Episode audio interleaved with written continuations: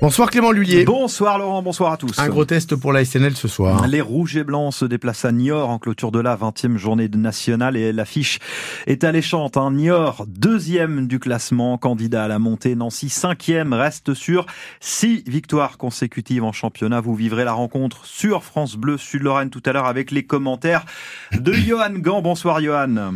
Bonsoir Clément, bonsoir à tous. Déjà confortablement installé euh, au stade René Gaillard de Niort.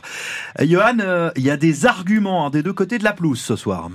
Allez, on va commencer par l'équipe qui accueille Niort. C'est seulement 5 défaites pour 10 victoires en 19 journées, une équipe régulière et qu'il est encore plus à domicile dans son stade René Gaillard. Ils n'ont perdu qu'une fois, c'était il n'y a pas si longtemps, en décembre, face à Rouen. Niort n'est pas une équipe impressionnante dans le jeu, mais elle marque beaucoup. 33 réalisations déjà, c'est quasiment autant que le Red Star, le leader du championnat. Niort reste d'ailleurs sur un 4-0 passé à Villefranche-Beaujolais lors du dernier match. Cela promet une belle opposition avec la SNL, dont l'une des forces du moment, c'est la solidité. Deux buts encaissés seulement lors des six derniers matchs. Cela permet aux Nancéens d'être la deuxième meilleure défense du national. Une équipe nancéenne en pleine confiance et en pleine réussite également à l'image des deux derniers matchs gagnés dans le temps additionnel. Deux matchs où les Nancéens ont aussi su se montrer efficaces offensivement, un atout qui serait bien précieux tout à l'heure ici à Niort. Merci Johan. Tout à l'heure, c'est à partir de 18h30 le coup d'envoi de cette rencontre que vous suivrez donc sur France Bleu Sud-Lorraine dans notre soirée sport et francebleu.fr. Un homme mis en examen pour tentative d'assassinat dans les Vosges. est placé en détention provisoire après une violente agression à Bruyères dans la nuit de jeudi à vendredi. Selon son avocat, cet homme est suspecté d'avoir euh, donné une dizaine de coups de couteau à un autre homme d'une trentaine d'années. La victime a eu les côtes cassées et un poumon touché. Elle est toujours hospitalisée à Nancy, mais ses jours ne sont plus en danger. Euh, l'avocat raconte que son client a vu cet homme entrer dans sa camionnette et qu'il aurait commis plusieurs vols euh, dans la même rue par le passé. Plus d'un élève par classe en moyenne est victime de harcèlement scolaire, résultat d'une grande enquête nationale dévoilée ce matin par la ministre de l'Éducation nationale, Nicole Belloubet. 7 millions et demi d'élèves ont répondu à un questionnaire en novembre dernier.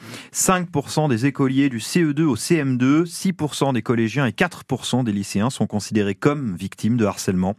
Cette vaste enquête sera désormais menée chaque année. La lutte contre le harcèlement à l'école a été déclarée comme priorité par le gouvernement après plusieurs suicides d'élèves comme celui de Lucas en janvier 2023 à Golbet. Deux commandes qui tombent à pic pour Saint-Gobain-Pont-à-Mousson. Deux gros contrats signés. Le premier en Italie pour euh, plus de 600 km de canalisation dans la région des Pouilles. Un autre en Afrique, en Angola. La direction annonce donc qu'il n'y aura finalement pas de chômage partiel en ce début d'année. Saint-Gobain-Pam emploie 2000 personnes en Lorraine.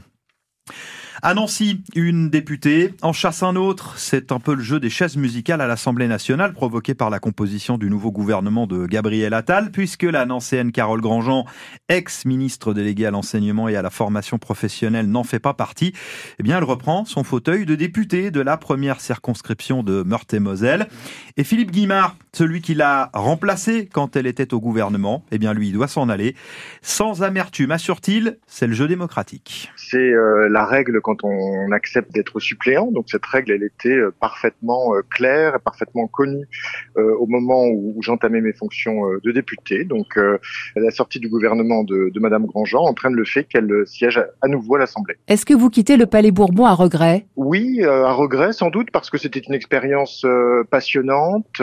J'étais très honoré d'exercer ces fonctions. Ce sont des fonctions exigeantes, intenses. J'ai inoué beaucoup de contacts et, oui, j'ai effectivement un petit pincement au cœur euh, de quitter l'Assemblée nationale où j'ai passé des, moments forts. Oui. Philippe Guimard avec euh, Isabelle Baudry. Alors il va redevenir avocat à plein temps désormais. Il était d'ailleurs dès aujourd'hui au tribunal à, Paris pour plaider un dossier. Puis lui siège dans les rangs de l'opposition. François Ruffin, le député insoumis de la Somme, était en visite à Nancy ce lundi. Il est allé à la rencontre des salariés de l'INRS qui se battent euh, pour sauvegarder leur budget. Ce centre qui emploie 400 personnes est dédié à la prévention des accidents du travail et des maladies professionnelles.